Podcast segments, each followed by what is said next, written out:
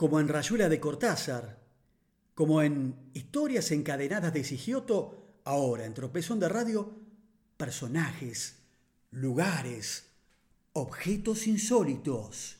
Los informes especiales de Mo para nada casual. Bien, acá estamos para dar cierre a este capítulo 15 de Tropezón de Radio.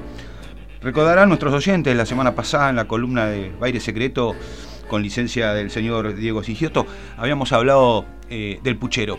Y si me permiten, les voy a contar otra historia sobre el puchero, esta comida tan argenta, ¿no? En la década del 20 existía una fonda, ahí en las actuales, eh, calle Talcahuano, y al llegar casi a, la esquina con, en ese momento, Cangallo, hoy Perón, eh, y se llamaba Almacén de la Cueva. Y era frecuentada habitualmente por poetas, periodistas, dado que por 50 centavos se podía comer una suculenta porción de puchero acompañada de pan, vino y café. Uno de aquellos intelectuales, a quien ya nos referimos la semana pasada, el poeta y escritor Conrado Nalé Roxlo, un hombre fino, ingenioso, había bautizado al comedero como el puchero misterioso. El nombre se lo inspiró el hecho de que unas manos anónimas salían de un agujero en la pared presentando la fuente sin que se viera nadie detrás. Raúl González Tuñón incluso le dedicó al lugar además un poema que lleva ese curioso nombre. Y si recuerdan, también hablamos de que Perón solía ir a comer eh, el puchero en, España, a un almacén, a una fonda, eh, cuyo dueño era un tal Manolo. Bueno, uno de los almacenes, si se quiere, más famosos de Buenos Aires fue el de Don Manolo, ¿no? Justamente, el de las tiras de historietas de Mafalda, la extraordinaria criatura pergeniada por el dibujante Joaquín Lavado, alias Quino.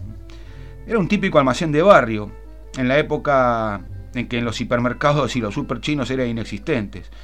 El comercio era atendido por don Manuel Loureiro y su hijo Manolito.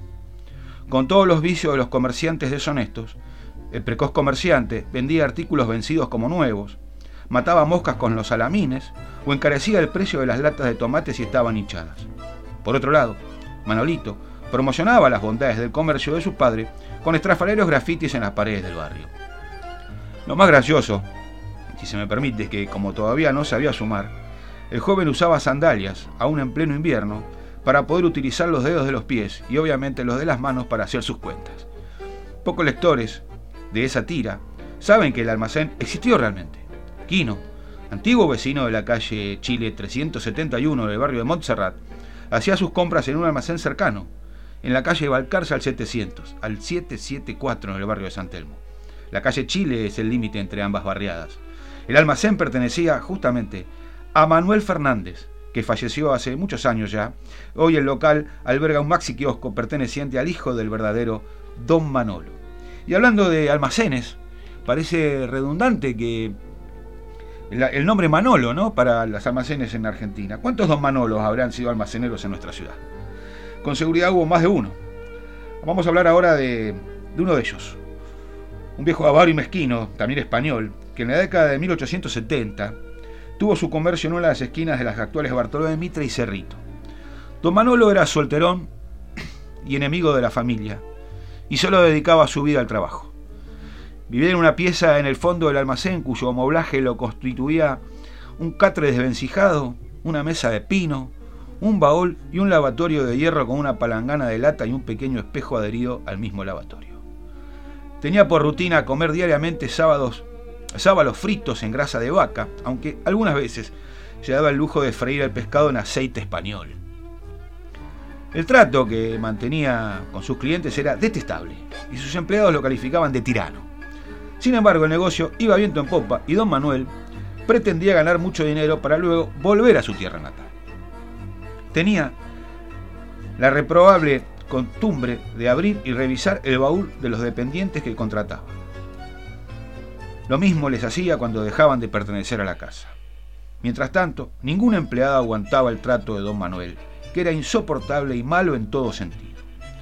Su ambición y mezquindad llegaba al extremo de medirles el trozo de pan que comían.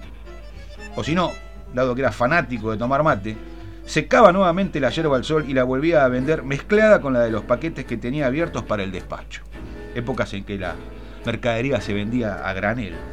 Don Manuel vivió así, miserablemente y odiado por empleados y vecinos. De la noche a la mañana se vio la casa cerrada,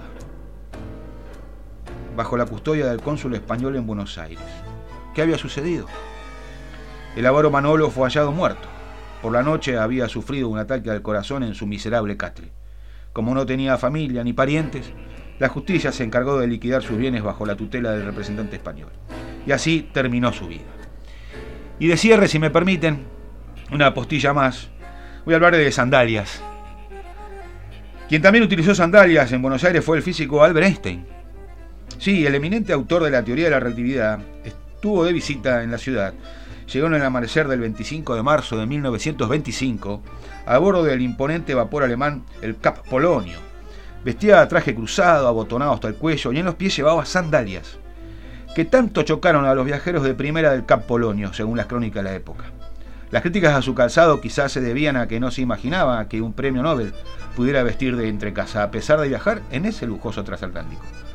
La llegada del físico a Buenos Aires formó parte de una serie de viajes que realizó en aquella década a varios destinos, entre ellos Japón, Palestina, Estados Unidos. Una de las motivaciones de Einstein para emprender esas travesías fue su curiosidad por conocer diferentes países y culturas, y además difundir sus teorías ya famosas en el mundo entero.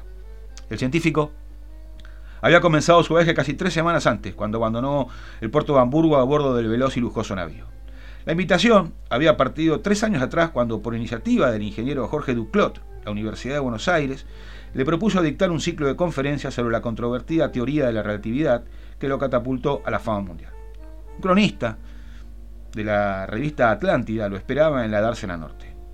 Este no trae equipaje, reparó el periodista. Mejor dicho, todo su equipaje consiste en una valijita de mano, y es el hombre que trae consigo la teoría del universo. El científico descartó alojarse en el tradicional Plaza Hotel y prefirió hacerlo en la casa de un compatriota, el comerciante Bruno Wasserman, en el barrio de Belgrano. Einstein dictó ocho conferencias en la Facultad de Ciencias Exactas, Físicas y Naturales, una en la Facultad de Filosofía y Letras y otra en la Sociedad Hebraica.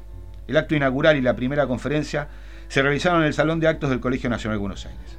Durante su permanencia en nuestro país, participó además de numerosas eh, recepciones y también visitó la ciudad de La Plata y Córdoba. Los alumnos de la UBA lo impresionaron gratamente. Durante una de sus conferencias, el sabio necesitaba un reloj. Como él no usaba, solicitó uno al auditorio.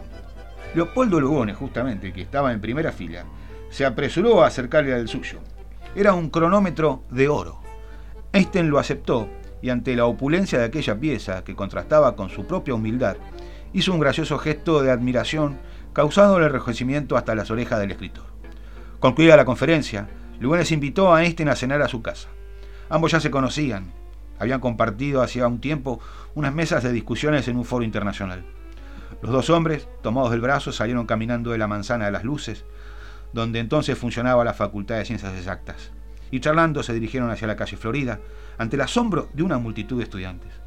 Una semana después de estar en Buenos Aires, y cuando ya había realizado parte de sus actividades académicas, el científico hizo un corto vuelo a bordo de un pequeño avión de la Marina alemana que había llegado a la ciudad. Curiosamente, este fue el primer viaje en avión del físico. Le impresionó de esa experiencia particularmente el despegue de la aeronave, según contó él breve tiempo después.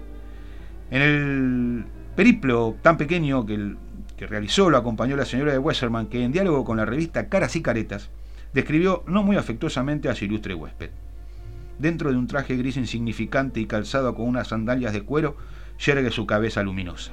Evidentemente, lo que causó impresión en algunos porteños no fue la teoría de la relatividad, sino las sandalias de Einstein. Y así pasó. Un nuevo capítulo de Baile Secreta, aquí en este tropezón de radio número 15, en la Frívola 90.7. Gracias por acompañarnos una vez más. El próximo martes nos encontraremos de vuelta, aquí, a las 20, en la Freeway. Chao. Nada casual. Los martes a las 20, tropezón de radio. Pide, Mo y el señor Q intentan con un programa distinto donde las historias y el delirio van empedrando un camino que estaciona en un cordón raro. Tropezón de radio. Martes a las 8 de la noche, acá, por la Freeway 90.7.